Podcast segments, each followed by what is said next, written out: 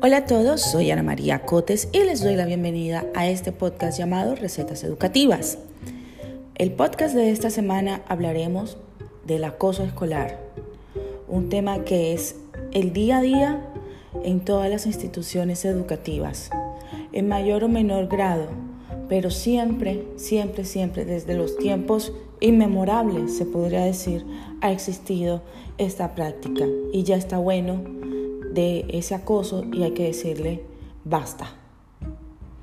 Antes de iniciar la lectura de mi reflexión, los invito a que vayan a mis redes sociales, Ani8316, tanto en Instagram como en Facebook. También que revisen mi página web anamariacotes.webnot.es y también que vayan por mi canal de YouTube Ana María Cotes by Brainet. Dicho esto, vamos a iniciar con la lectura como siempre y luego daré unos aportes y unos tips para este tema tan importante. Comenzamos. No más al acoso escolar. Probablemente cualquiera de la audiencia fue acosado en su edad escolar y no se hizo nada al respecto.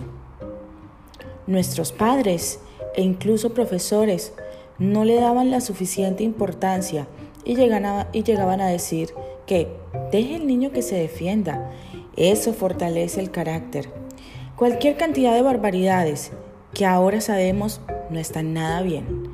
Y por el contrario, todas estas frases y el acoso en sí mismo, si no es tratado y no se le pone un pare, tiene grandísimas consecuencias en la salud mental y física, las cuales persisten por décadas. Debido a investigaciones y hallazgos en la salud mental del adulto contemporáneo, los docentes y padres de familia han ido cambiando un poco a poco su visión del matoneo y ahora están más conscientes de sus efectos a corto, mediano y largo plazo y cómo puede afectar la vida del acosado en todos los ámbitos. Es por ello que el fallecido psicólogo Dan Olbus desarrolló un programa que lleva su apellido, programa Olbus, el cual tiene la idea de acabar con la cultura de tolerancia a la victimización escolar, abordando todo el ecosistema escolar, evitando que prospere el mal comportamiento. El programa Olbus inicia con un reconocimiento del problema, por este motivo, los colegios deben realizar una encuesta para preguntar a los alumnos sobre sus experiencias. Saber qué está pasando en tu edificio es realmente importante y puede guiar tus esfuerzos de prevención del acoso escolar, dice Susan Lindberg, profesora de Psicología del Desarrollo de la Universidad de Clemson, en Carolina del Sur, Estados Unidos. Este programa alienta a la escuela a establecer expectativas muy claras para un comportamiento aceptable y las consecuencias si se infringen esas reglas. Las sanciones no deberían, no deberían ser una sorpresa para el niño, dice Lindbergh. Recordemos que los niños imitan y aprenden por patrones y por ejemplos. Por esto que los adultos deben actuar como modelos positivos a seguir que refuercen los buenos comportamientos y muestren tolerancia cero ante cualquier forma de victimización. También deben aprender a reconocer los lugares dentro de la escuela donde es más probable que ocurra la intimidación y supervisarlos regularmente. A nivel de aula, los propios niños organizan reuniones para discutir la naturaleza del acoso escolar y las formas en que pueden ayudar a los estudiantes que son víctimas de ese comportamiento. El objetivo en todo ello es conseguir que el mensaje anti-intimidación quede arraigado en la cultura de la institución. La antes mencionada psicóloga Susan Lindbergh ha implementado el programa en varios entornos, en más de 200 escuelas en Pensilvania, con resultados positivos en cuanto a la disminución significativa de casos de acoso y sobre todo un cambio de actitud y mentalidad en la población escolar, incluyendo una mayor empatía hacia las víctimas. Los resultados del Limber no son los únicos que muestran que las campañas sistemáticas contra el acoso pueden generar un cambio positivo. Un metaanálisis reciente que examinó los resultados de 69 ensayos concluyó que las campañas contra el acoso escolar no solo reducen la victimización, sino que también mejoran la salud mental general en los estudiantes. Curiosamente, la duración de los programas no pareció predecir sus, posibilidades de éxito. Incluso, unas pocas semanas de intervención fueron efectivas, dice David Fraguas del Instituto de Psiquiatría y Salud Mental del Hospital Clínico San Carlos en Madrid, España, quien fue el autor principal del estudio. Sin embargo, una realidad, la intimidación no acaba en la escuela y los padres y, y cuidadores deben estar atentos a las señales que indican que puede haber un problema. Los adultos debemos tomar en serio las preocupaciones del niño, incluso si parecen triviales desde una perspectiva externa, al mismo tiempo que debe mantener una mente abierta. Si corresponde, el padre o tutor debe iniciar una conversación con la escuela, que debe elaborar un plan de inmediato para asegurarse de que el niño se sienta seguro. Lo primero es centrarse en ese niño y sus experiencias. Crecer no es fácil.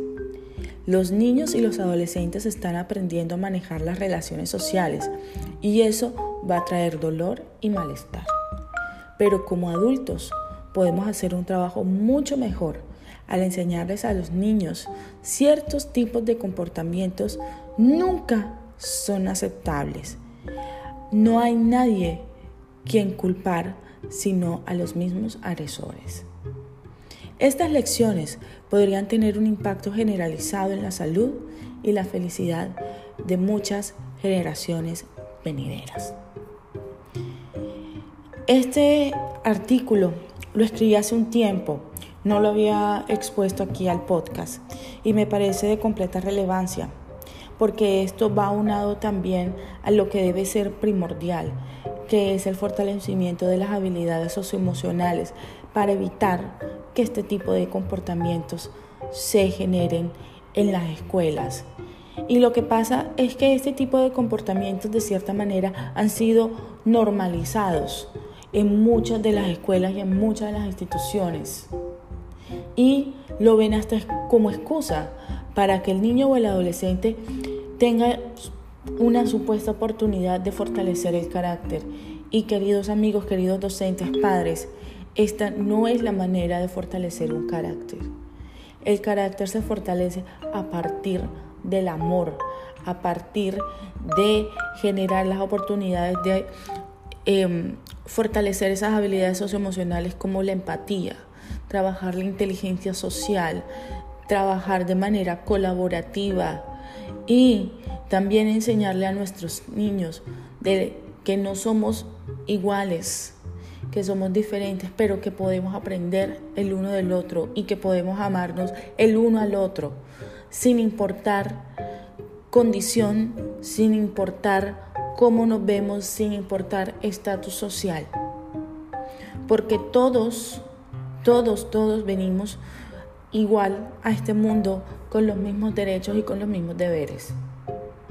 Y este tipo de comportamientos que fueron normalizados en generaciones anteriores y que aún todavía se ven en las escuelas, gracias a la vida y a estos estudios que hemos venido realizando, que personas preocupadas no solamente por la educación como tema eh, de saberes, sino más por el ser y el saber ser, nos hemos preocupado y ocupado en mostrar estas realidades y también en aportar posibles soluciones y estrategias para evitarlos. Eh, enfoques como la psicología positiva, eh, trabajar enfoques de trabajo colaborativo como lo mencioné anteriormente y todo ese fortalecimiento de habilidades socioemocionales en aula, en casa y en todo el entorno hace, hace que, los, eh, que el ecosistema escolar sea más armonioso, tenemos que ser más empáticos. No podemos seguir permitiendo que estos comportamientos se sigan generando en las escuelas porque el impacto es inmediato y también es un impacto que trasciende en la vida del potencial adulto. Muchísimas gracias. Hoy mis aportes en cuanto a autores y libros va a ir más allá, va a ir a la reflexión que cada uno de nosotros tenemos que realizar en nuestro interior y saber qué rol vamos a desempeñar o qué rol desempeñamos en la sociedad para evitar este tipo de comportamientos. O también si yo de alguna manera he colaborado para que estos comportamientos se generen. Muchísimas gracias. Les invito también a que sigan mis redes sociales, Año 8316, Facebook e Instagram. Vayan a mi página web, anamariacotes.webnote.es y también a mi canal de YouTube, Ana María Cotes by Brainet. Esto fue Recetas Educativas. Abrazo para todos.